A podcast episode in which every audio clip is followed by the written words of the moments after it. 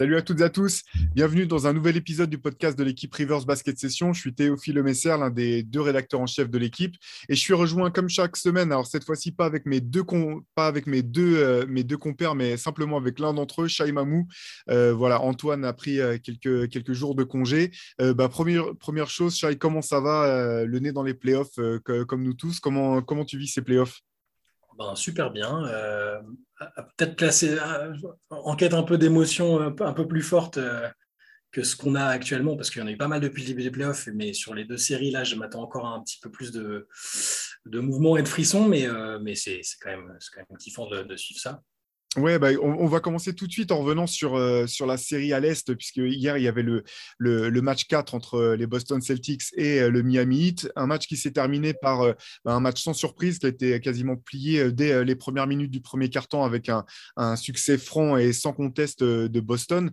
Qu'est-ce que tu as retenu de, de ce match? Parce que c'est vrai qu'on était les Celtics sortaient d'un match 3 où ils s'étaient fait prendre à domicile par une équipe de Miami, certes diminuée, mais, mais déterminée à, venir faire un coup à Boston. Et là, on a senti que c'était vraiment le, contre-coup. Toi, qu'est-ce que tu que as retenu de ce, match en, particulier? Bah, malheureusement qu'il est dans la lignée de cette série qui est, vraiment très particulière, parce qu'elle est aussi serrée qu'attendue dans le résultat, parce que là, on a deux partout, euh, et en même temps, euh, ultra euh, déséquilibré dans, son, dans, le scénario des matchs, en fait, et ça, a encore été le cas dans ce, dans ce Game 4. C'est-à-dire que bah, il y a une équipe qui se détache, l'autre qui, a l'air euh, incapable de répondre euh, sur toute la durée d'une partie euh, à ce que propose son adversaire. Et au final, ça fait des matchs à sens unique. et on se dirige, je, mets peut-être un peu la charrue avant les bœufs, mais j'ai l'impression vraiment qu'on se dirige vers la série en 7 qui, nous était promise. sur le match d'hier, bah, j'ai eu ce sentiment que les deux équipes, mais Miami encore plus, étaient bah, exténué et incapable de trouver un second souffle. Je ne sais pas si tu vois ce que je veux dire, mais euh, on, sait, voilà, les deux équipes ont, eu des blessés. Il y a des joueurs, euh, des, joueurs qui sont incertains d'un match à l'autre, euh, qui jouent un match sur deux. C'est très, très bizarre en termes de, ouais, de, conditions physiques. C'est extrêmement dur à, anticiper et à analyser. Et du coup, ça a un impact sur les résultats. Hier, j'ai trouvé Miami complètement bah, exsangue, sans vie, sans, sans, solution, que ce soit les, les joueurs cadres ou les, ou les role-players, euh, même si le banc a été relativement intéressant. Et à côté de ça, bah, voilà, Boston qui reprend du poil de la bête, même avec des absents et qui, égalise à deux partout. Donc, euh, ce que je disais un peu en préambule sur le manque de frissons, euh, c'est voilà, le, ce match 4, ça a été l'archétype de, de, ce, que, ce que je disais. Pas, pas, pas, énormément de, sensations fortes et de suspense, ce qui est un petit peu dommage, mais je pense que ça va venir. Bah, c'est vrai que là, les deux équipes, on a un peu le sentiment qu'elles sont presque au bout du rouleau. Entre le, match 3, c'était assez incroyable. Tu avais l'impression qu'il n'y avait pas une minute de jeu sans qu'il y ait un joueur qui se retrouve euh, par terre, euh, qui parte au vestiaire, qui revienne des vestiaires avec la salle de Boston.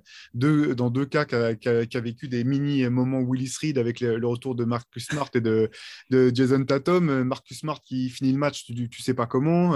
Jimmy Butler qui joue pas la deuxième mi-temps parce que trop diminué. même chose pour Tyler Hero qui n'a pas disputé non plus le match 4. Euh, j'ai un peu l'impression que on se dit bon bah finalement c'est l'équipe euh, qui pourra simplement compter le plus de joueurs euh, à aligner sur la feuille de match qui risque de, remporter cette, cette série. C'est vrai que sur ce match 4, la Marcus Smart n'était pas en état de jouer. Pas étonnant, hein, vu l'entorse la, de la cheville monstrueuse qui se fait au match 3. Moi, je ne comprends toujours pas comment il a pu revenir sur le terrain et garder sa mobilité. Je pense que le, je ne sais pas s'ils lui ont fait des infiltrations dans le vestiaire ou quoi, mais ça doit être un, un truc quand même assez costaud. Au final, au final, c'est Miami et je pense qu'il a été vraiment le plus diminué sur ce match avec euh, un Kyle Lowry qui n'est pas du tout euh, à 100%, un Jimmy Butler euh, qui ne peut pas être transparent à ce point ou du moins timide à ce point si ce n'est pas parce qu'il y a un, problème vraiment avec son genou qui lui pose des problèmes. Tyler Hero, comme on, vient de le dire, qui n'a pas joué. Victor Ladipo qui a dû jouer 30 minutes et je pense qu'il est, un peu carbo là, même si dans le match 3, c'était un petit peu le, héros, le héros discret de, de, ce match 3 pour, pour Miami avec ses performances défensives. Donc j'ai l'impression que là, euh, euh, Miami tape vraiment, euh, tape vraiment dans le mur. ils vont retourner à, Miami en Floride. On espère que, voilà, ne serait-ce que pour l'intérêt de la série, que Tyler Hero pourra rejouer, que, que, les joueurs seront un petit peu retapés. Ce qui est inquiétant quand même pour moi du côté de Miami, c'est que en Floride, il n'y a pas vraiment d'avantage du terrain. C'est quand même une des salles euh, les plus soft en termes d'ambiance. Euh, enfin, c'est sympa, tu as DJ Khaled, euh, les gens sont habillés en blanc, mais voilà, on sait que ce n'est pas les, les, ambiances un peu hostiles qu'on peut retrouver dans, quelques autres salles NBA. Je me, je me, fais un petit peu de, soucis quand même pour Miami. après le match 3, je m'étais dit qu'on ne retrouverait pas un deuxième match de suite aussi transparent de la part de Jason Tatum. Là, il a répondu, il a répondu présent avec un match complet de, de A à Z comment, euh, à l'heure actuelle, même si encore une fois c'est un peu, un peu paradoxal parce que c'est à Boston que l'un des joueurs principaux n'était pas sur le terrain en la personne de, Marcus Smart, euh, dans, cet équilibre entre deux équipes euh, fatiguées, un peu diminuées, où, est-ce que tu placerais le curseur, toi, dans, de, ton point de vue? C'est ça qui est, compliqué, qui est compliqué parce qu'il y a très peu de joueurs qui ont, que je trouve constants sur l'ensemble depuis le début de la série, même ceux qui ne sont pas blessés au final, parce que on peut comprendre qu'un Butler, un Laurie qui revient de blessure, euh, ou même un Smart euh, puisse avoir des, trous d'air ou être moins bon un jour et deux jours après cartonner. Euh, mais c'est ça qui est compliqué en fait. Les, deux équipes n'ont pas, de, pas de constance. Moi, si je m'en tiens à ce à quoi je pensais au début de la série, en termes de, qualité d'effectif, de profondeur, de dynamique des derniers mois, je, reste plutôt euh, partisan de, Boston qui sort de la série et qui, l'emporte. Là, j'ai eu l'impression, encore en plus euh, que sur le match que Boston avait gagné précédemment, que, le hit euh, avait pris un coup derrière la tête. Là, tu vois. je me trompe peut-être et, on va avoir un blowout au Game 5 avec Butler qui va claquer 40 points et les autres qui vont plus savoir quoi faire. Mais là, j'ai trouvé ça particulièrement alarmant parce que au final, quand tu prends sur l'ensemble de la série, euh, c'est une stat qui a, pas mal, fait parler. On a aussi un peu écrit dessus hier. Euh, Miami avait gagné que deux cartons sur l'ensemble de la série là, avant ce match-là. Euh, et, deux cartons où il y a eu des blowouts et ça, leur a suffi à gagner deux matchs sur, les quatre. Je trouve, ça, assez fou. Et tu prends sur le match d'hier, les, titulaires de Miami ont fait la pire performance au scoring de, de l'histoire des playoffs. en cumulé, ils ont marqué 18 points. Euh, depuis que c'est comptabilisé, depuis que cette stat-là est comptabilisée euh, et analysée en tout cas, il euh, n'y a jamais personne qui a fait pire, que, qui a fait moins que 18 points. Et ce n'est pas des peintres, hein. c'est Jimmy Butler, Kyle Lowry, Bama Debayo.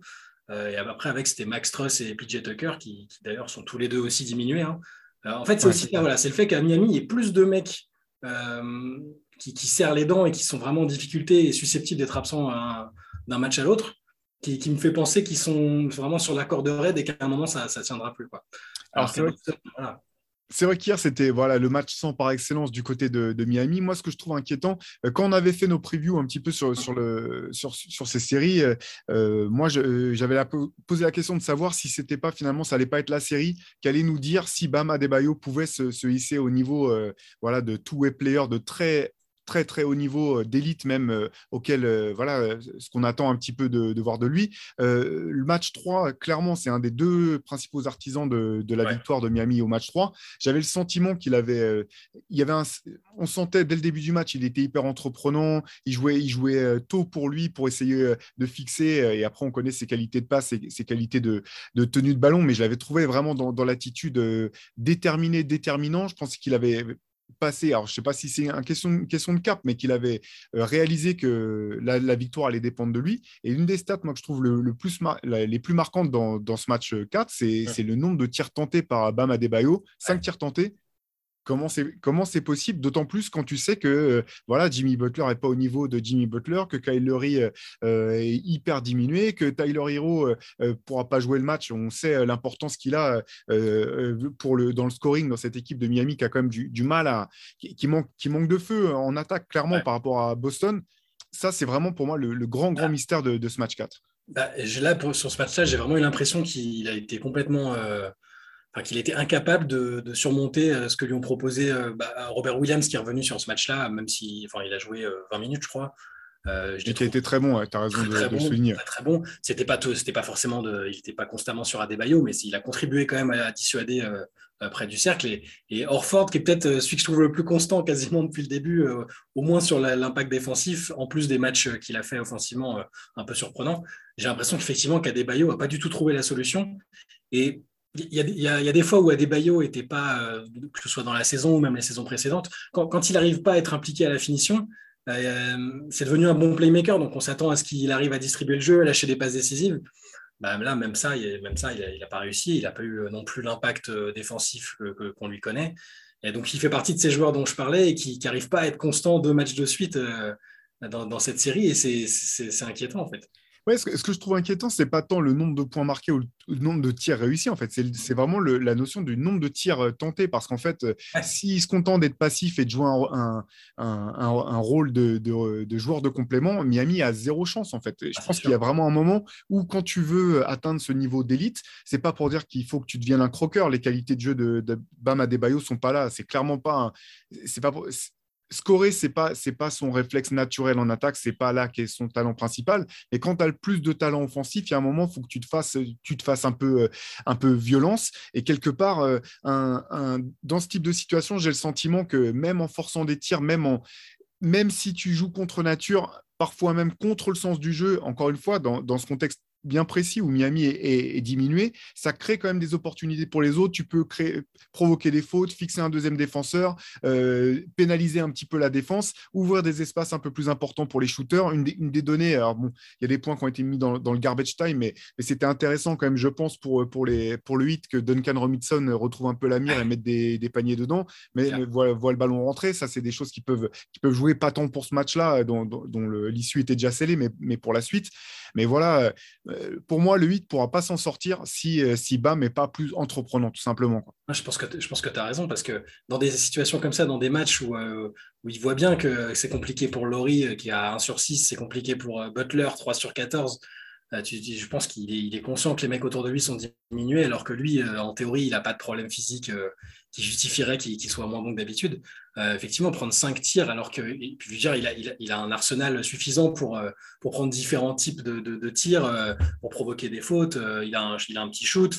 Il, est capable de faire plein de, plein de choses. Et effectivement, c'est pas possible d'être à 3 sur 5 et même d'aller que 5 fois sur la ligne. C'est je suis, je suis d'accord. Je pense que si Adebayo ne refait pas le même type de match qu'il a fait précédemment, ce, sera compliqué parce que j'ai du mal à imaginer euh, Laurie revenir à un niveau suffisant là sur les, dans les 48 heures qui vont suivre euh, à, être le joueur. Euh, il ne pourra pas être à 100%, c'est impossible. honnêtement, Butler aussi, Butler il serre les dents, il serre les dents à mort. Et on mm. sait qu'il va pas très, il, jouera, il va pas, il va pas déclarer forfait pour un match parce qu'il est diminué. Mais là, je le, autant au début de la série, je voyais bien avoir dans les pattes un match à, les matchs, des matchs à 35 points, peut-être 40 points.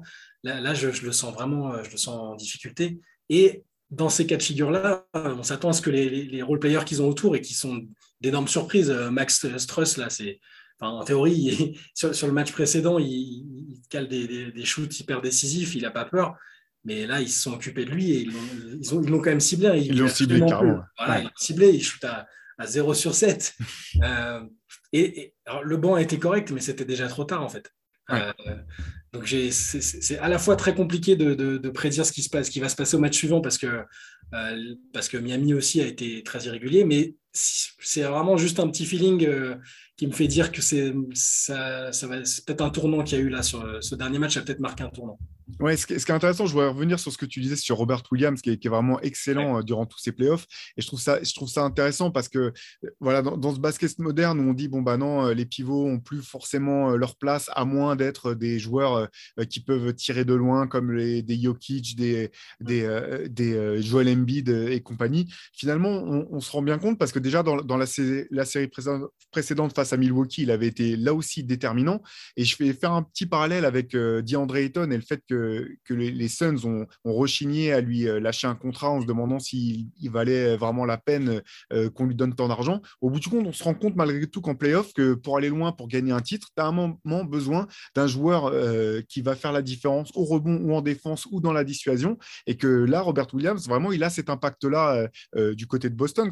Pour moi, c'est aussi une des, effectivement, tu, le mettais en relation avec les, performances offensives de, de Bama Debayo. Il a cruellement manqué, je pense, aux Celtics au match précédent. Et là, c'est finalement pas un hasard si, si, Boston a pu retrouver une telle domination défensive et au rebond, parce qu'au rebond, c'était pareil, c'était sur ce match 4, c'était euh, enfin, totalement déséquilibré le, rendu. Et donc, c'est intéressant de voir l'importance de ce type de joueur et ben, ce qui suit après, c'est comment, enfin, en termes de valeur monétaire, comment tu, tu récompenses, tu valorises ce, type de, postes qui ne sont pas les plus, les plus flashy. Ce pas forcément ceux qui sont le plus importants durant la saison régulière, mais en playoff, on voit vraiment l'impact que ce type de, joueur peut avoir. Moi, je, l'adore depuis quasiment le début. même avant, avant qu'on le voit être vraiment bon sur le terrain, il était complètement perché à son arrivée en NBA où il, il, était à la bourre tout le temps. Mais en fait, tu voyais sur des séquences. Time Lord. Time Lord, bien sûr, le, maître du temps, c'est ça, c'est lui. Euh, mais il y a, pour moi, là, même, là, à l'heure actuelle, il n'a pas vraiment d'équivalent en NBA parce qu'il n'y a aucun joueur qui est aussi euh, intense de manière euh, quasi erratique. En fait, tu as l'impression qu'il ne sait, sait pas ce qu'il fait, qu'il se met en danger avec son corps, qu'il met en danger les autres. Tu peux avoir ce sentiment de manque de contrôle dans ce qu'il fait, mais en fait, il est tellement intense et tellement, tellement généreux, mais dans le bon sens du terme qu'il a un impact énorme en fait. Et il progresse, il progresse, il progresse. Là, cette année, avec Udoka, il a encore progressé, je pense. Euh, en termes de justesse, je trouve vraiment il a fait d'énormes ah progrès. Énorme progrès. Tu, sens qu'il y a la maturité qui est arrivée. Euh, avoir un mec comme Orford autour, je pense que ça l'aide, ça l'aide bien aussi. Euh, il y a tout un tas de choses qui font que, que comme tu disais, il est, il est très très important pour Boston. Et, le fait qu'il n'ait pas pu jouer tous les matchs, qu'il soit toujours un certain moment du coup d'envoi, parce qu'il est, voilà, il est, il est diminué, mine de rien. Mais là, sur, sur un match comme ça, où même s'il joue que 19 ou 20 minutes, il ne triche pas et l'énergie qu'il donne et ce qu'il apporte sur ce temps de jeu-là, c'est énorme pour Boston. S'ils arrivent à l'avoir jusqu'à la fin de la série et, et au-delà, ça va être un facteur décisif. Ouais, c'est dur du coup, euh, avec autant de blessures d'un côté comme de l'autre. Du côté de Miami, alors bien sûr, tu peux pas te dire, bon, bah, c'est le, le match 4 des, des, playoffs, on y va, on va le perdre de toute façon, puis on va mettre nos joueurs au repos et puis on mmh, prendra le ah prochain. mais après coup, tu te demandes finalement, euh, s'ils avaient pu connaître l'issue du match, ça aurait pas valu le coup de, de mettre carrément euh, Laurie et Butler, les mettre sous glace pendant, pendant 48 heures de plus pour se dire, bon, bah non, on tentera notre chance en Floride. bien sûr, j'ai bien conscience que tu peux pas calculer les choses comme ça ce stade de la saison. Mais, mais ouais, honnêtement, je ne serais pas si surpris à ce, stade de, la série si Boston devait prendre les deux prochains matchs, même si, voilà, encore une fois, moi j'adore cette équipe de Miami, je connais ses ressources, sa mentalité euh, globale de, guerrier, euh, à l'image de, voilà, de, ses leaders Jimmy Butler, Kyle Lowry et, et Bam Adebayo, mais à part euh, voilà, la petite lueur, euh, me dire bon, bah, si Duncan Robinson peut remettre un petit peu dedans, te dire que Max Struss euh, pourra rebondir, que, que, Tyler Hero reviendra, on l'espère, au match 5, que voilà, les, les, les, bobos seront un peu plus, un peu plus soignés. Il y a quand même du, vraiment du, du souci à se faire pour cette équipe. Enfin, j'ai pas le souvenir d'avoir une équipe à ce stade de la compétition où il y a autant de joueurs incertains, où on doit guetter lesquels sont en game time decision et euh, franchement, ils ont 6 ou 7 joueurs à chaque fois dans l'effectif qui sont euh, incertains en fait. Moi, j'ai l'impression qu'il n'y a que Adebayo qui échappe un peu à, ça parce que tu prends PJ Tucker, il a dû rater un match, il a été, il, est incertain à chaque fois. Euh, Struss, Laurie, n'en parlons pas. Enfin, Butler, il serre les dents. C'est très compliqué. Hein. Franchement, je... c'est comme tu disais, je pense que c'est ça qui, va faire la différence au final. Comme souvent en playoff, ça se joue à des détails. Et là, celui-là, il n'est pas des moindres la, santé, la santé physique euh, va, jouer, euh, va jouer un rôle prépondérant. Ouais, et ça, aura des implications forcément même au-delà de cette série, je pense. Et d'ailleurs, du coup, je te, propose de, basculer euh, de l'autre côté du pays, niveau voilà, passer à, la conférence Ouest ce soir. Donc le, match 4 de la série entre les Dallas Mavericks et Golden State Warriors. Donc Golden State qui mène maintenant trois matchs à zéro. on va pas se mentir, il n'y a quasiment aucune chance de voir euh, Dallas revenir, euh, prendre cette série, ou alors là, pour le coup, ça serait. Voilà, je pense que Luka Doncic, il peut arrêter de prendre sa retraite avant même d'accéder au final NBA. Il est déjà Hall of Famer, il est déjà top 3 all-time euh, de, tous les jours que vous voulez. Ça sera un, comeback vraiment impossible ou enfin tellement, tellement incroyable. Qu'est-ce que, que tu retiens pour l'instant de ces trois premiers matchs de, cette série? Euh, À quoi ça s'est joué? Qu'est-ce que, voilà, Quelle est ton analyse un petit peu sur, ce qu'on a vu jusqu'à présent? Ah, Ça me rappelle la série précédente pour Dallas, c'est-à-dire que, sauf que là, pour le coup, ils avaient réussi à inverser la tendance. Euh, une fois que Jason Kidd avait un peu euh, interpellé tout le monde en disant Bon, Luca, Luca fait le taf et les autres, il faut que les autres sortent un peu du, sortent un peu du bois. bah là, Doncic fait encore, beau faire des matchs à 40 points, bah derrière, ça ça rentre pas, les autres n'arrivent pas à mettre dedans. Et, en face, quand tu as une équipe qui est capable de, jouer au niveau des Warriors, même en ayant des petits trous d'air, des inconstances euh, dont on parle à chaque fois, euh, il y a trop d'options en face, euh, trop d'expérience du haut niveau, plus des joueurs qui se, bah, qui, là, qui se révèlent vraiment, qui sont en train d'éclore, comme, Andrew Wiggins. c'est trop compliqué pour Dallas. Mais d'un autre côté, c'est pas inquiétant et on le ressent aussi, que ce soit chez Kitsch, chez Doncic. J'ai l'impression qu'ils sont très conscients qu'il y a un vrai écart de niveau entre les deux équipes, mais qu'ils sont en train d'engranger de, l'expérience pour la suite. et, qu'ils sont, voilà, ils sont conscients d'avoir une superstar qui est, là pour longtemps, d'avoir les outils autour pour construire, et que là, bah, c'est juste c'est une mauvaise rencontre, entre guillemets. Ils ne sont pas encore prêts pour affronter une équipe euh, bah, avec euh, l'un des meilleurs joueurs de, tous les temps, plus euh, autour un, des meilleurs défenseurs de tous les temps, des joueurs très complets. voilà, je pense que ça ne me surprend pas. Dans les pronostics, j'avais mis 4-1, je crois, quand on en avait parlé. Ouais. on ne peut pas exclure que Dallas un petit sursaut et que Golden State se relâche sur le, sur le match 4. Ça ne me paraît pas insensé. Euh, mais voilà. Euh, les shooters finissent par mettre des tirs un petit peu ah, comme dit Bullock. Euh, tu prends voilà, le match 4, Bullock 0 sur 10 à 3 points, ça peut pas. Ça, il reste, il restait un, lui, ça reste un paramètre important. Lui et Maxi Kleber, même s'il joue un petit peu moins, c'est des joueurs. Si, tu sais que si eux mettent pas pendant le match, ça va être compliqué. Parce qu'ils ont signé un 0 sur 15 quand même en cumulé sur le dernier match. Sur 15, voilà, tu, tu, tu, peux pas contre les Warriors, tu, tu, tu peux pas. Et euh, malgré ça, Doncic est honnêtement irréprochable euh, dans le comportement, dans la volonté d'impliquer les autres, même s'ils ne mettent pas dedans. je, le trouve, euh, je le trouve hyper rassurant en fait. Il n'est pas, il pas parti en mode, en mode je vais tout faire tout seul et, et, les mecs autour de moi sont pas bons. C'est plutôt voilà, je, je, veux être un vrai leader positif pour les mecs autour de moi et, et advienne que pourra. Ouais, bah, je, partage complètement, complètement ton avis. Je pense que là, en fait, c'est la différence de, de, talent entre ces deux équipes euh, est tellement euh, criante, euh, enfin, criarde, criante, tous les, tous les mots, tous les qualificatifs qu'on veut trouver. au bout du compte, c'est même assez incroyable que Dallas ait pu se hisser jusqu'à ce niveau de la compétition. Dallas, il y a un seul All-Star. Alors certes, il est parmi les cinq meilleurs joueurs de la ligue, cinq meilleurs joueurs du monde sans conteste, mais derrière, il y a zéro All-Star. On parle, on dit, on dit même pas, il manque une deuxième superstar, une troisième superstar. Il y a même aucune star. Le deuxième meilleur joueur, c'est Jalen Brunson. À la surprise un peu générale, on s'attendait pas à ce qu'il ce hausse son niveau à ce point, enfin, au, cours de la saison. Et là, là, c'est juste pas jouable. En face, tu as, un banc des Warriors qui est extrêmement bien compris, bien, bien, bien pensé, pardon hyper complet. Je ne vais pas y revenir tout le temps, mais il faut se rappeler qu'Autoporteur, à un moment, il a, il, a, touché un salaire parce qu'on pensait que ça serait le deuxième joueur d'une équipe qui pourrait jouer loin. Là, il se retrouve à être septième, huitième homme d'une équipe. C'est pour montrer un petit peu la différence de niveau où euh, Andrew Wiggins, dont on va reparler tout à l'heure, qui était imaginé comme étant l'option numéro un d'une équipe, euh, un franchise player potentiel, et maintenant qui se retrouve à être quatrième, quatrième option ou quatrième meilleur joueur d'une équipe en attaque. C'est là, là que tu te dis, bon, bah, c'est pas un combat armé c'est ça, c'est ce que tu disais. Ce que tu disais, c'est drôle parce que quand tu regardes les feuilles de match, euh, si tu prends en début de saison, tu regardes les, deux équipes et tu te dis, bah, il y a Doncic et il y a euh, huit joueurs, peut-être autour, ou c'est 7 ou 8, on va dire, qui seraient euh, des role players dans n'importe quelle autre équipe, enfin, qui seraient que des role players au maximum de leur potentiel, en fait. Alors, il s'est avéré qu'un Jalen Brunson est devenu plus que ça. Il est mm. indispensable aux Mavs il est excellent, il va toucher un gros chèque, que ce soit Dallas ou ailleurs, et c'est super. Finney Smith, euh, il s'est voilà, révélé comme un des meilleurs défenseurs de la ligue, je pense. Il a un joueur euh, extrêmement, extrêmement précieux. Euh, mais autour, les Bullock, Dwight Powell, Dinwiddie qui arrive en cours de route, Bertans, c'est des joueurs, voilà, Kleber, c'est des joueurs, en début de saison, tu regardes l'effectif, tu dis, bon, ça va être compliqué pour Dallas quand même. Et en face, tu, tu, tu apposes ça à l'effectif dont tu as parlé avec ces joueurs-là, des Wiggins. Wiggins, comme tu disais, on en parlait comme un, mec qui allait changer un peu le jeu euh, à l'époque, tu vois. Euh, Clay Thompson, euh, on l'oublie presque, c'est peut-être le deuxième meilleur shooter de l'histoire en, shooting pur. Enfin, c'est voilà, c'est très déséquilibré. Et là, oui, au bout d'un moment, il fallait bien que ça se, ça se manifeste d'une manière ou d'une autre. Et pourtant, ils sont pas, sont pas ridicules. Hein. Sur le dernier match, jusqu'à la mi-temps, ils sont à, égalité ou pas loin.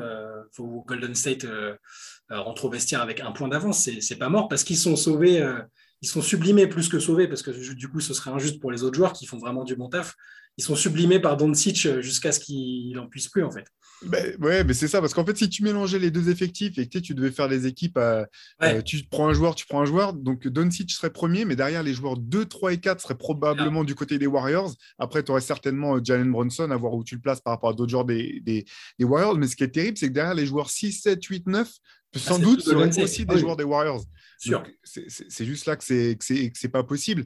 Euh, après, voilà, il faut, il faut reconnaître qu'au-delà du talent, euh, euh, il y a aussi un problème, euh, comment dire, enfin pas un problème, mais il y a aussi une vraie différence de manière de jouer. On, mm. en avait parlé en, preview. les Warriors, c'est un jeu qui est basé sur le mouvement des joueurs, du ballon, etc. Dallas, c'est basé avant tout sur un créateur exceptionnel et des joueurs qui jouent en périphérie. Le problème, c'est que si tes joueurs en périphérie ne mettent pas dedans, derrière, tu n'as pas vraiment de deuxième, de, de, deuxième solution pour, pour trouver, trouver des manières de, de mettre des points. Parce que finalement, alors je, vais peut-être me contredire un peu. J'avais dit dans des podcasts précédents que j'avais vraiment trouvé intéressant ce que Dinwiddie apportait quand il mm. était sur le terrain et que Doncic n'était pas ou à côté de Doncic parce qu'il créait du mouvement. Donc, ça, je continue de penser que c'était, c'est bien vu du côté de Dallas d'avoir, d'avoir choisi, euh, enfin, d'avoir mis en place ce trade. Dinwiddie a une valeur là-dedans. Le problème, c'est qu'il lui manque ce talent qui lui permettrait d'être efficace. Et là, dans une série comme ça, c'est, terrible parce que Dallas se retrouve à jouer avec cinq joueurs extérieurs qui se passent la balle les uns les autres qui prennent des tirs qui sont ouverts ou semi-ouverts. Et on le sait, quel que soit le niveau de basket auquel tu joues, le meilleur tir à trois points à prendre, c'est celui qui vient quand la passe vient de l'intérieur, il y a une fixation, la balle ressort, boum. Tu peux quasiment dire que le tir va rentrer avant même que, le shooter ait fini de prendre son tir parce que c'est en rythme, c'est face au, face au cercle, c'est bien, bien équilibré, etc. Et là, en jouant uniquement en fer à cheval en périphérie, c'est il y a tout simplement pas suffisamment de, talent intrinsèque euh, dans cette équipe pour pouvoir faire déjouer cette équipe des Warriors. S'il n'y a pas un peu d'alternance dans le jeu, de la fixation à l'intérieur, des paniers de prêt, comme peut euh, bien sûr en mettre Doncic, mais il faudrait qu'il y ait d'autres joueurs capables d'apporter ça ou euh, un match comme ils en ont connu, où ils sont, je ne sais plus dans, quel match c'était la, la, série précédente face à Phoenix, où il y a une adresse totalement incroyable, où voilà, Finney Smith, Kleber, tous les autres ratent pas un panier. Bon, bah, tu peux prendre un match là-dessus, mais ça reste euh, face à une équipe euh, aussi talentueuse que celle des Warriors, ça reste du domaine de l'exploit. je ne pense pas que ce soit quelque chose de, tenable. C'est ça. Et puis ils se font défoncer au rebond là sur le dernier match. Euh, justement parce qu'ils n'ont pas ce profil. Bah, ils n'ont pas un Robert Williams dans l'effectif. Ils n'ont pas de mec capable de. Parce que voilà, leur pivot, c'est Dwight Powell qui est, enfin, qui est respectable, hein, qui a ses qualités, mais euh, ils, se font, ils se font massacrer au rebond. Il leur manque peut-être justement dans l'effectif un big man un peu traditionnel pour, prendre, pour capter du rebond quand les shoots ne rentrent pas. Un rebondeur offensif de, talentueux, par exemple, ça aurait été bien. Ou, des formes de jeu, des habitudes de jeu, parce que ce qui est intéressant, c'est que finalement, c'est pas comme s'il y avait un big man du côté des Warriors qui prend tous les rebonds. En fait, c'est très réparti, en fait. Et ça vient toujours de cette idée d'être en mouvement, de couper vers le cercle. Euh, ce, principe euh, qui leur permet de, prendre plein de rebonds offensifs, ça avait déjà été le cas un peu à la surprise générale face à Memphis qui était euh, quand même une équipe euh, plus que correcte au rebond. Et les, Warriors se sont offerts des deuxièmes, troisième chances parce qu'il y a toujours ces mouvements de coupe vers le panier. Et un coup, ça va être, euh, je ne sais pas, ça peut être aussi bien Stephen Curry finalement que, que Wiggins ou Toscano ou un autre parce qu'il y a ce, mouvement perpétuel. Alors que du côté de Dallas, c'est tellement figé en attaque que si tu pars au rebond offensif, déjà, tu pars de derrière la ligne à trois points pour aller chercher un rebond. Et, puis, il n'y a pas, ces, y a pas cette, comment dire, ce, l'accent n'a pas, pas forcément été mis de, ce côté-là, du côté de Dallas. Euh, par contre, voilà, comme tu le disais, euh, il n'y a pas de honte finalement pour cette équipe euh, de Dallas. L'avenir est, hyper encourageant parce que ce, que ce qui est clair maintenant, c'est que tu mets quasiment n'importe quelle équipe autour de, de Luka Doncic, tu peux aller loin en playoff déjà, tu vas en playoff, ce qui n'est pas donné à toutes les superstars, et tu peux avoir une chance d'aller loin si tu as un petit peu de chance que tes role players mettent dedans. Donc voilà, ça va être cet été, ça va être l'été déterminant du côté de Dallas. Il y aura des ajustements à faire. Je ne pense pas forcément qu'ils trouveront la solution miracle dès la saison prochaine, mais par contre, je pense que quand un, un, joueur du type de, de Luka Doncic, avec ce type de mentalité, tu, te dois de mettre en place une équipe qui soit au moins, au moins parmi les contenders dès le début de la saison prochaine. Ils sont, ils sont en avance sur leur plan de marche, je pense, parce qu'ils avaient cette idée en tête de film. De, euh, D'ailleurs, c'est comme, enfin, ils ont bazardé Porzingis en, en se disant que c'était pas, voilà, c'était pas la, deuxième star adéquate euh, aux côtés de Doncic. Euh, je pense, bah, ils le disent eux-mêmes qu'ils s'attendaient pas forcément à, aller aussi loin. Jason Kidd, de, la conf de presse d'après-match, il dit non, mais euh, les, gars, euh, les journalistes, je, sais qu'en gros, on vous a un peu fait chier, vous aviez prévu des vacances, euh, mais vous, aviez vous avez dû annuler vos, billets à cause de nous. désolé, personne ne s'attendait à ce qu'on soit là. Mais ils sont en avance sur, leur, plan de marche parce qu'au final, dans deux ans, ils ont quoi Trois, quatre joueurs sous contrat dont, qui sont Doncic, euh, Finney Smith, il doit y avoir Bertans et peut-être Hardaway Junior encore une saison, je crois. Voilà. Mais c'est-à-dire que ils, peuvent, euh, ils, vont avoir, euh, je ne sais, plus, sais plus combien de millions, 50 millions sous le cap pour, à dépenser. Ils, ont tout, ils auront tout leur pic aussi dans deux ans. Donc ils peuvent, là, en théorie, avec ce que voient peut-être les autres stars aussi autour, enfin, ça va être une destination hyper enviable. Dallas, c'est déjà plutôt une ville relativement cool. C'est pas, c'est pas un marché qui fait fuir les gens en général. Hein. donc ça, plus le fait que Doncic est la superstar avec laquelle les mecs vont avoir envie de jouer, peut-être. Mm. voilà, dans deux ans, attention, là, ils vont vraiment pouvoir construire l'équipe comme ils en ont envie. Euh, là, avec les, nouveaux mecs, qui, euh, Nico Harrison qui gère qui, est, plus ou moins le GM de l'équipe, euh, il a déjà fait du bon travail en, quelques mois seulement. Kid est en train de s'avérer plus fort que ce qu'on pensait au coaching? Je, voilà, c'est là, c'est ce qui se passe à Dallas, c'est plus prometteur que, que inquiétant parce qu'ils sont dépassés par le talent des Warriors. C'est plutôt bon. Voilà, là, on observe, on voit effectivement, on sait les manquements qu'on a mais euh, les, bases sont en train de se créer. On sait sur qui on va pouvoir s'appuyer euh, et, quel type de jeu on veut pratiquer à terme, et c'est hyper réjouissant. Oui, complètement. D'autant que bah, Luka Doncic est euh, indiscutablement respecté par, par ses pairs en NBA. C'est un joueur, je pense, qui peut être attractif aussi. comme tu l'as dit, c'est une franchise qui est plutôt, qui a par le passé réussi à faire venir des, free agents ou du moins à faire venir des joueurs. On sait que Mark Cuban n'hésitera pas à mettre l'argent sur la table s'il le faut pour avoir une équipe compétitive qui peut gagner. On sait aussi que Dallas bah, s'occupe plutôt bien des joueurs. Longtemps, c'était une, des équipes qui était, voilà, qui, mettait les joueurs le plus dans des conforts, les, comment dire, dans, dans les situations les plus confortables, euh, euh, conditions de vie, de voyage, de, etc. Donc tout ça, c'est des choses qui sont positives du côté de Dallas. Il y aura le, le cas de Jalen Bronson cet été qui va être intéressant à suivre. Est-ce que jusqu'à quel point Dallas sera prêt à, s'aligner? Je pense qu'ils seront certainement prêts à, matcher euh, les offres qui seront faites à Jalen Bronson parce que de toute façon, qui veuille le garder ou pas, ça sera un asset incroyable et du moins qui aura vraiment de la valeur si jamais il, devait chercher à s'en pas à s'en débarrasser, mais s'il devait s'en euh, comment dire s'en débarrasser pour faire venir un autre joueur euh, à sa place. Donc oui, oui, Dallas, plein de choses positives. Je pense aussi, et du moins j'espère que Luka Doncic a compris qu'il pouvait pas se permettre de débuter les saisons en étant à ce point derrière d'un point de vue forme. Euh, là, c'est encore un jeune joueur, mais euh, quand on a euh, cet impact physique dans le jeu et qu'en même temps on, subit cet impact physique défensif en retour, il faut, voilà, faut faire attention à son corps. Donc j'espère que cet été, il y aura un effort fait là-dessus sur, sur les aspects fitness, garder un poids constant, etc. Je pense vraiment que ça peut être quelque chose de très important pour Dallas. Il faudra voir s'il va, avec, s'il va avec sa sélection dans les compétitions chaque fois aussi, ça sera un paramètre important parce que là, il a vraiment, je pense qu'il y a eu ce relâchement, même s'il a cette espèce de prédisposition à, se faire plaisir et à se relâcher un peu en famille euh, l'été, un peu que, voilà, on sait que Jokic avait un peu cette tendance-là. Euh, je pense que c'est le fait qu'il ait enchaîné JO, enfin les qualifs, les JO. Euh, voilà, il avait dit qu'il avait besoin de se relâcher et c'est pour ça aussi qu'il arrivé comme ça. S'il fait une intersaison plutôt classique et qu'il monte en puissance, sans avoir à chaque fois une compétition internationale, vu, que la Slovénie sera dans notre groupe, euh, s'il veut, s'il veut se, prendre un peu de vacances supplémentaires, ça nous va. Bah, ça nous va très bien. Euh, je, suis plutôt, je, pense là-dessus que il, m'a l'air d'avoir compris, il en a parlé, hein, qu'il avait changé un peu de régime alimentaire, euh, de façon de faire. Je, pense qu'on on va commencer à avoir le Doncic version, version ultime ou pas loin très très prochainement, avec un prime qui va arriver très très tôt. Et c'est assez flippant. Carrément. Et euh, bah, du côté de, des Warriors, bah, on l'avait dit un petit peu au début des playoffs, c'était euh, pour nous euh, la meilleure équipe probablement encore en lice, mais il y avait tout un tas de si, comme toute une liste de choses à cocher. Est-ce que Stephen Curry sera revenu à 100% Est-ce que Draymond Green sera revenu à 100% Est-ce que Clay Thompson arrivera à enchaîner, enchaîner les performances, etc. Tu as un petit peu l'impression qu'ils ont coché envers toutes les cases, mmh. que quoi qu'il arrive, enfin, quel que soit le résultat de, ce soir, même si Dallas devait prendre le match, encore une fois, je ne vois pas euh, Dallas renverser la série. Euh, par contre, euh, c'est vrai que les Warriors ont tout intérêt à faire en sorte que la série soit la plus courte possible, parce qu'on en parlait tout à l'heure. Du côté à l'Est, quelle que soit l'équipe qui sortira championne de la conférence Est, ce sera une équipe qui aura, laissé des plumes dans la bataille, qui n'arrivera pas à 100%. Et là, je pense que les Warriors ont vraiment plus que jamais une autoroute tracée vers, vers un nouveau titre.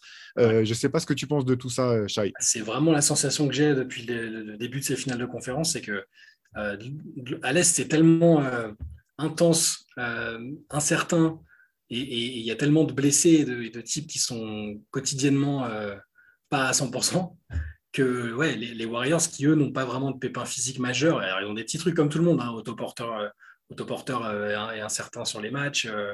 Il y a toujours bon Gary Payton n'est toujours pas là. Igoda là non plus, mais on peut supposer que si à finale l'un ou l'autre arrivera à jouer. Et, le fait que, les kilomètres accumulés soient beaucoup plus importants, quoi qu'il arrive, pour l'équipe de l'Est, fait dire que les Warriors, effectivement, ont une sorte de boulevard en plus de la confiance, il y a la fraîcheur physique qui, va être déterminante. Alors, je ne dis pas qu'ils vont, ils mettront un 4-0 en finale. Hein. L'équipe en face va arriver avec. Euh, sur l'adrénaline, je pense que oublies, mm. euh, tu, tu, peux oublier les pépins et tu serres les dents et ça, ça, peut le faire. Oui, et puis une défense très forte, que ce soit Boston ou Miami. Voilà. voilà. C'est ça. Euh, mais voilà, là, il y, a, une espèce de vibe qui, qui, laisse penser que Golden State est, est sur, sur un boulevard. Là. Oui, complètement. Encore une fois, bon, ça, on l'a dit euh, plusieurs fois, hein, si, vous avez, euh, si vous nous avez suivis au fil des podcasts toute l'année, ce qui est incroyable avec cette équipe des Warriors, c'est la profondeur du banc est juste folle, en fait. C'est juste complètement dingue de te dire que tu peux te payer le luxe de faire jouer, euh, comment dire, Kuminga, le faire débuter un match dans la série contre les, contre les Grizzlies, que là, tu puisses te permettre de faire jouer Moses Moody, qui était quasiment 11e, joueur, 11e homme tout au long de l'année. Bon, bah, pas là, bah, c'est pas grave, il rentre dans la rotation. Il joue quelques minutes de qualité en jouant son rôle sans en faire plus, etc. C'est la longueur, la profondeur de banc de cette équipe, la manière dont elle est managée, son état d'esprit aussi, où tu as, l'impression que c'est un peu. Euh, tous les joueurs sont en mode plug and play. Quoi. Ils viennent, ils jouent leur rôle, ils ressortent. Peut-être qu'ils ne jouent pas deux matchs de suite, ils reviennent un troisième match plus tard et ils sont prêts, prêts à jouer, euh, toujours dans, dans, ces concepts de mouvement de ballon, mouvement des joueurs, mouvement perpétuel, défendre, communiquer.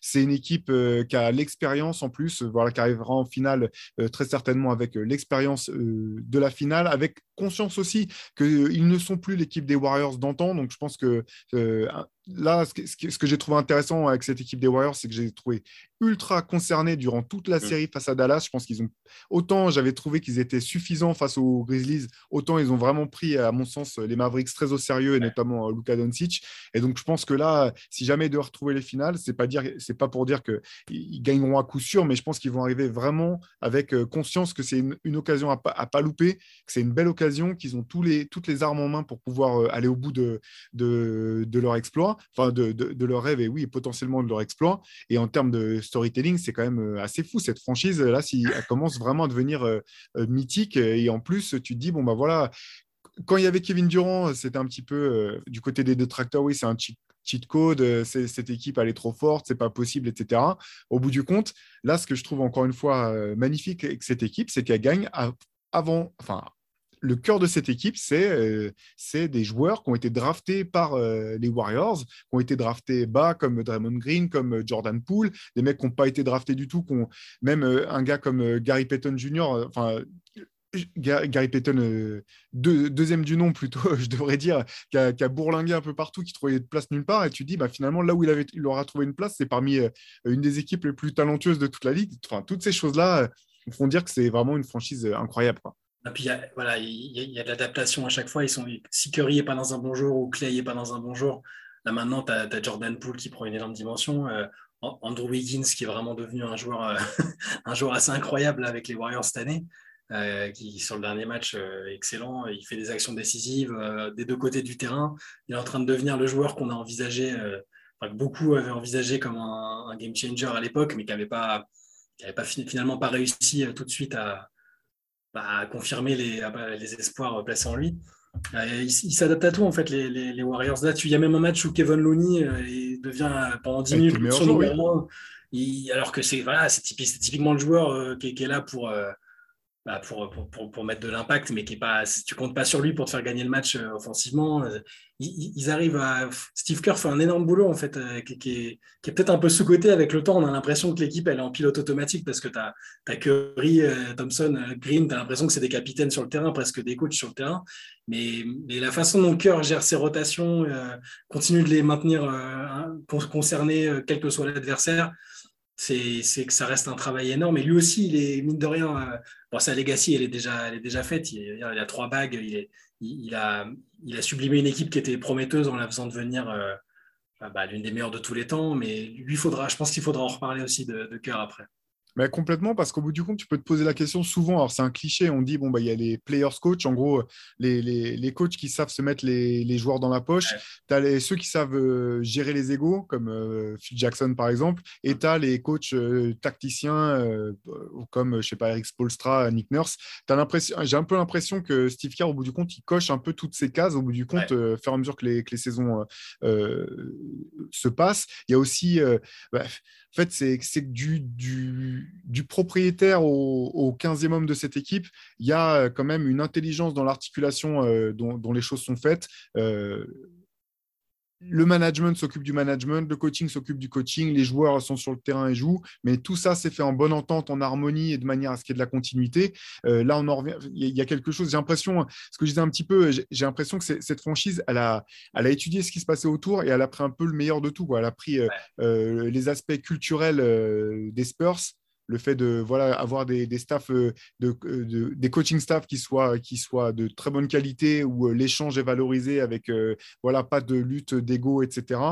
qu'ils ont pris aussi des informations parmi les analytics pour voir ce qui était intéressant, qu'ils ont mis leur, leur, scouting au niveau de leur, leur, de leur, de leur comment dire, de leurs ambitions, avec la capacité, comme les Spurs, à un moment, à aller dénicher des, des, mecs au deuxième tour ou des gens pas draftés et à en faire des, des, joueurs euh, importants derrière. Et euh, une notion qui, enfin, moi, qui, est chère à mon cœur, dont je parle souvent, notamment quand je parle des Raptors, une capacité à faire de la post-formation et avoir des, joueurs un peu bruts, mais finalement à, à voir ceux qui pourront être euh, perfectibles et à les aider à aller plus loin dans, là-dedans.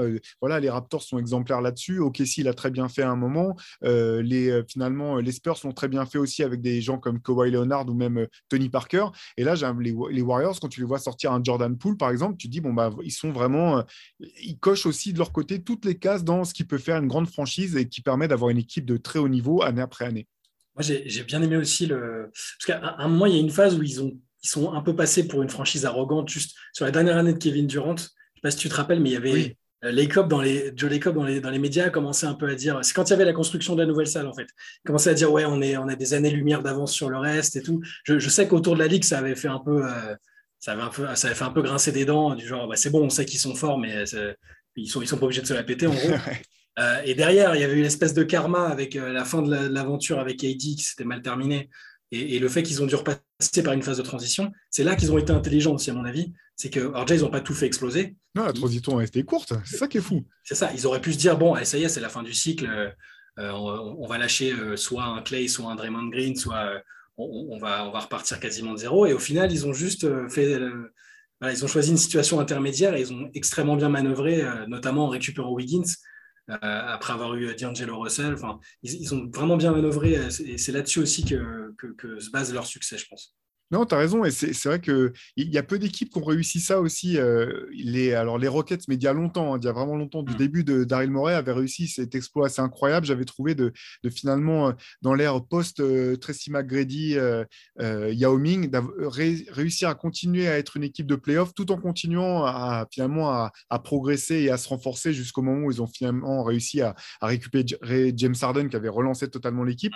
Mais c'est pas simple parce que souvent, quand, quand, tu, quand tu fais ce choix-là, tu te retrouves tu risques de te trouver dans une situation comme celle des, des, des Spurs actuellement, où euh, finalement c'est une équipe qui ne sait pas perdre. Donc ils vont toujours être suffisamment compétitifs pour être entre la huitième et la dixième place de, de, leur conférence, et en même temps euh, jamais avoir l'occasion d'aller drafter très haut, donc pas pouvoir vraiment se, se, réinventer, et en même temps être dans un tout petit marché, donc tu sais que tu vas pas faire venir des, des franchise players, enfin des, des free agents ouais. de luxe. Et je pense que le plan, le, le plan des Spurs, et c'est là que c'est je pense que Popovic avait sans doute prévu de faire le même type de transition éclair, euh, mais en s'appuyant sur Kawhi comme franchise player. Clairement. mais il n'a pas, pas, pu le faire pour les raisons qu'on qu sait, et du coup, ça a été une reconstruction totalement différente et qui n'est pas du tout terminée. Ouais. Euh, ouais, je pense qu'il y avait ce plan-là aussi, mais oui, je suis d'accord, c'est c'est euh, pas évident de, de, de, de, réussir ces courtes, très courtes transitions. La, la, plupart passent par des reconstructions de 5-10 ans, des trous d'air euh, prend les Lakers, voilà, ils sont obligés de. Et encore, ils sont avantagés par le marché, mais c'est pour ça que le travail, au, final, j'aime quand, quand ces trucs-là marchent parce que ça récompense encore du bon management et il n'y a pas de cheat code comme tu disais tout à l'heure. Alors oui, il y a eu euh, espèce de petite faille dans la matrice avec Kevin Durant, mais qui a été permise par de, de, des choix faits précédemment. Mais euh, avant et après, c'est que du très très très bon management euh, absolument pas cheaté, juste de, la compétence d'élite en fait. Et en même temps, si, finalement ils ont réussi à attirer euh, Kevin Durant, qui est le joueur le plus désiré, euh, qui était tout aussi désiré par les 29 autres équipes de la ligue, c'est aussi parce que justement il y avait quand même déjà cette, cette culture du jeu, de, voilà. cette image de, franchise stable qui sait où elle va et qui se donne les moyens d'y aller. C'est aussi ça qui a, qui, a, permis de convaincre Kevin Durant de, les rejoindre au bout du compte. c'est clair. Ben voilà, qu'est-ce que oui, alors parmi les on va on peut parler un petit peu changer de sujet un petit peu parce qu'on parlait de voilà de se reconstruire par par la draft, il y a la loterie NBA qui vient de de, enfin qui s'est produite il y, a, il y, a, quelques jours. Euh, vous savez, c'est ce fameux soir où euh, on met toutes les billes dans une dans une espèce de matrice avec euh, tout un tas de comment dire de, de, paramètres et de variables pour essayer d'empêcher quand même le tanking mais de manière à déterminer qui sera l'équipe qui draftera en premier et dans quel ordre les 29, euh, les 30 franchises de la Ligue pourront, pourront drafter des joueurs à la prochaine draft? Euh, Shai, qu'est-ce que tu as retenu, toi, de cette, de cette loterie 2022 Qui sont, euh, selon toi, les, les grands euh, gagnants et perdants de cette soirée, qui est certainement l'une des soirées les plus attendues par tous les GM de la Ligue? Bon, déjà, en tant que nostalgique d'Orlando, je, le rappelle que de temps en temps parce que ce n'est pas, pas forcément une fierté. Avoir Orlando qui a le first pick, ça me fait plaisir parce que toutes les fois où il y a eu un, un first pick à Orlando, ça a annoncé de bonnes choses derrière, mine de rien. Euh, entre Shaq, euh, bon, Penny, c'était pas un first pick, mais il y a eu le trade avec Chris Webber. Euh, et derrière, du coup, le tandem Shaq-Penny a, fait de belles choses. et même Dwight Howard, au final, si ça s'est pas bien terminé, les gens se souviennent souvent de la fin, mais il y a quand même eu toute la période où, où, il a été un des meilleurs joueurs de la ligue et où il les a emmenés en finale. Donc j'ai bon espoir que Orlando fasse, fasse le bon choix avec le first pick. Après, quel est le bon choix? C'est plus compliqué parce qu'il n'y a, pas de, a pas de joueurs euh, qu'on identifie comme euh, les fameux talents générationnels, comme on dit, qui sont indiscutables et qui font consensus. Par contre, il y a, quand même du, talent, beaucoup de talent euh, dans le haut de cette draft. voilà, tout, le monde depuis plusieurs semaines parle, plusieurs mois même, hésite entre Chet Holmgren, Jabari Smith et, et Paolo Banquero. je trouve donc déjà qu'Orlando a ce luxe de pouvoir faire le choix entre, entre ces, joueurs-là. Et derrière, euh, bah, Oklahoma City, mine de rien, avec le deuxième pick, euh, va pouvoir aussi faire. Euh, je, leur fais confiance pour faire des choses intéressantes. Houston en 3, ça m'intrigue beaucoup aussi parce que j'attends de voir. je ne comprends pas encore bien l'orientation de la franchise avec ce toute la reconstruction qui a été entamée. Euh, J'arrive pas à savoir. comprennent non plus. c'est ça. Je ne sais pas s'ils comprennent non plus, effectivement. Mais euh, je ne sais pas s'ils ont. Tu vois, Jalen Green, je, le trouve talentueux, mais j'arrive pas encore à me dire euh, ça va être ton franchise player, le joueur autour duquel tu vas pouvoir euh, construire l'équipe. Donc, du coup, je ne sais pas. J'arrive pas à savoir quel, quel type de talent ils vont drafter. Est-ce qu'ils vont chercher un complément à ce type-là parce qu'ils croient vraiment en lui? Ou est-ce qu'ils ont identifié quelqu'un qui va leur tomber dans les bras en trois? Peut-être qu'ils estiment que les trois talents qu'on a évoqués là sont de, d'égal, de, potentiel et de niveau égal et que, peu importe lequel ils récupéreront, ce sera une bonne affaire. Mais je suis assez curieux de voir ça. Et je suis un peu déçu pour Détroit. Pas d'affection particulière pour Détroit, mais quand tu que toute l'année euh, pour finir, pour avoir le cinquième pic au final d'une draft qui compte trois, voire quatre maximum gros talents, c'est un, peu, triste et décevant quand même. Même si ça, peut me rassurer pour Kylian Hayes, qui aura peut-être plus d'opportunités euh, euh, que, que s'il y avait un joueur plus gros qui avait été drafté. Ouais, c'est clair. Moi, ce que j'attends un petit peu de voir, c'est à quel moment au il se dira que bon, bah, le process, euh, c'est bien, euh, mais qu'il faut quand même à un moment se mettre à gagner des matchs et réessayer d'aller de l'avant. Là, ils n'ont jamais eu autant d'assets, de, de, choix de draft, de, de jeunes potentiels. Mmh. Moi, je suis un peu. Euh, alors, je comprends qu'il faille en passer par là, surtout quand on a un tout petit marché comme euh, comme euh, comme c'est le cas d'Okessi. Hein, la plupart des trades, euh, enfin là, en gros, si vous voulez savoir si votre équipe a encore des choix de des choix draft dans les années à venir, vous avez une bonne chance que votre choix de draft soit du côté des Pélicans ou du côté du, Thunder. Mais il y a un moment, j'espère qu'on pourra quand même revoir une, franchise un peu compétitive ou qui joue quelque chose du côté d'Okessi parce qu'il y a du talent dans cette équipe. Il y a des joueurs intéressants vraiment, mais c'est un peu un peu triste quoi de voir les les, les matchs d'Okessi étaient intéressant pour voir le talent brut, mais en termes de, résultats et de qualité de jeu sur, sur la durée, c'était un petit peu dur, j'ai trouvé. j'ai l'impression que Sam Presti, il envisage vraiment son équipe comme euh, c'est un peu une pépinière de talent. Euh, tous les ans, il y a un casting pour savoir euh, lesquels 4 ou 5 vont gagner le droit de, rester l'année prochaine et les autres vont aller en J-League. je ne pense pas qu'ils seront compétitifs tout de suite parce que je, même si les trois joueurs que j'ai évoqués là font un peu consensus pour, pour être des gros gros talents et des futurs très gros joueurs NBA, c'est pas du ça va pas c'est pas des stars qui vont avoir vraiment l'impact immédiat et t'emmener en playoff a priori tu vois. Ça reste des mm. joueurs qui ont une saison derrière eux en, NCA et qui sont pas euh, qui à mon avis ont besoin d'un peu de temps tu vois comme euh, Kate Cunningham à Détroit euh, c'est des super talents. On sait que ce seront sans doute des All-Star NBA mais euh, ils vont pas tout de suite ramener l'équipe en playoff. Donc je pense j'ai l'impression que le Thunder va va encore prendre son temps. Sam Presti et ses 12 000 pics sur les prochaines années va encore euh, va attendre le bon moment. En fait, là-dessus, il est, super fort. Il a aussi cette capacité, à mon avis, il a, un bouton où il sait, il a déjà un plan en tête et il sait que dès que tel joueur qu'il a identifié sera disponible, comme il avait fait, je sais avec Paul George, l'année où il y avait Paul George, euh, dès que tel joueur sera disponible, il va activer, il va mettre son plan en marche et, il aura une équipe qui, ressemblera à quelque chose de compétitif. Après, quand est-ce qu'il va le faire? J'avoue que c'est compliqué à savoir après, bon, jouer les playoffs, moi, j'étais même pas là-dessus. Hein, c'était juste. Euh, ouais, mais tu vois, regarde, quand ils avaient. un peu des matchs. Quoi. Quand, ils ont ramené Chris Paul, au final, l'équipe autour, elle n'était pas euh, fabuleuse. Quoi. Il y avait un peu plus de vétérans que maintenant. C'est pas compliqué, de toute façon. Mais euh, avec en deux, trois coups de cuillère à peau, j'ai l'impression qu'ils sont capables de faire quelque chose de solide parce qu'ils te restent des joueurs comme les Dort, Gilgis Alexander. C'est-à-dire, ces mecs-là, tu les mets avec une star, même un des 10-15 meilleurs joueurs de la ligue, et tu sais que ton équipe, elle va en playoff, quoi, a priori si c'est bien construit autour, comme c'est le faire Sam Presti, euh, bon. Mais je pense qu'il oui, il va falloir être patient. Pareil pour Houston. Euh, et, bon, Orlando étant à l'Est, Orlando, ça m'intéresse pour y revenir parce qu'il y a quand même, euh, il, commence à avoir dans l'équipe des, gros, gros, beaucoup de joueurs issus de la loterie et des gros, gros talents qui n'ont pas encore tous été à la hauteur des, attentes. Les Markel Fultz, la Jalen Suggs qui a fait une première saison compliquée. Mais il y a, y a, beaucoup les euphémismes, les euphémismes de Shai pour parler de, du Orlando Magic. Voilà, c'est bon. Mais c'est voilà, Fultz, c'est un joueur, on a, franchement, quand il ne se blesse pas et qu'il peut enchaîner 10 ou 15 matchs, bah, il y a vraiment, il y a joueur quand même, hein, il, est, il, est, vraiment fort. Et Suggs, il n'a pas, pu, euh, il pas pu montrer grand-chose euh, parce qu'il a été blessé les trois quarts de la saison. Et puis tu as autour, voilà, tu as des joueurs qui montent un peu en, qui, qui, montent un peu en compétence, les Mobamba. Euh, les frères Wagner.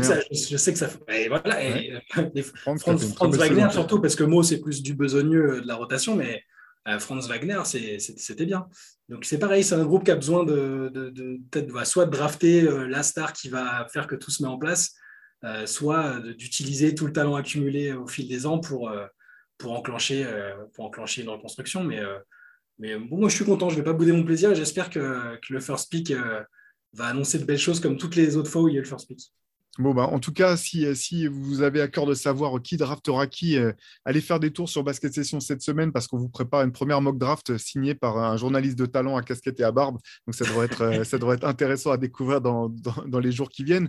Euh, pour finir, on, va finir peut-être sur l'info de la nuit. C'était la, signature de, de, de Tim Connelly, l'ancien le, GM des Denver Nuggets, qui rejoint maintenant les, le, les Minnesota Timberwolves. Alors, belle opération du côté des Timberwolves magnifique opération, magnifique braquage du côté de Tim Connelly qui a réussi à leur faire euh, cracher le maximum possible, 40 millions de dollars, plus des, des, parts dans, dans, la franchise. Bref, une opération euh, magnifique euh, du côté de Connelly. ceci dit, blague à part, c'est pas inintéressant du côté des Wolves qui, ont finalement enfin réussi à sortir de la médiocrité grasse, crasse dans laquelle ils étaient depuis on ne sait même plus quand, pour aligner une, une équipe enfin semi-compétitive avec, euh, avec des joueurs quand même intéressants. Là maintenant, ils, vont, ils récupèrent l'un des meilleurs GM euh, de toute la ligue. Honnêtement, quand on voit ce qu'il a pu créer aux Nuggets, ça, force le respect. Euh, qu'est-ce que tu penses que ça peut augurer pour, les Wolves à court terme, notamment? Le meilleur scénario, ce serait qu'il fasse comme son prédécesseur Masayo Ujiri et que et qui remporte le titre avec l'équipe qu'il aura rejoint derrière après avoir fait là aussi un énorme boulot. Mais dans tous les cas, même si ça ne va pas jusque-là, euh, ça montre que le nouveau, euh, les nouveaux propriétaires de la franchise sont extrêmement ambitieux et prêts à mettre de l'argent sur la table, clairement. Parce que, honnêtement, quand on avait une première fois traité les rumeurs euh, quelques jours avant que ça se fasse, honnêtement, dedans, j'avais, je m'étais à moitié moqué de l'ambition des Wolves en disant, bon, ok, dans, les noms cités, ils veulent Ujiri, Conley, voilà, oui, évidemment tu vois, tu, vises le plus haut, euh, mais, sans, espoir. C'est histoire de dire, regardez, on est là. Mais honnêtement, je ne pensais pas que ça se ferait. Mais je ne pensais pas non plus qu'ils enverraient autant de caillasses tout de suite pour le, recruter. Ben, c'est ça, parce que c'est pareil, on en, on, en, blaguait un petit peu entre nous, euh, quand j'avais vu la liste aussi des, gens qui voulaient, je me disais, mais qu'est-ce que ces GM-là pourraient aller chercher aux Wolves? Et en fait, la réponse est beaucoup, beaucoup, beaucoup d'argent. Parce que j'imaginais pas que les Wolves seraient prêts à mettre sur la table. Et au bout du compte, bah, bien, joué, bien joué du côté de Minnesota. Parce que c'est vrai qu'il n'y avait aucune manière, aucune autre manière pour eux d'avoir la moindre chance de, débaucher l'un de ces GM-là, je pense. C'est ça. Et puis, euh, du coup, là ça, va, là, ça va être intéressant de voir avec un GM qui, on, sait qu'il sera proactif. Hein. même s'il y, y, a des assets intéressants déjà en place, on l'a vu, ils sont allés en playoff. Euh, Anthony Edwards, euh, bah, on, est beaucoup à avoir, avoir, envie que ça tourne un peu plus autour de lui.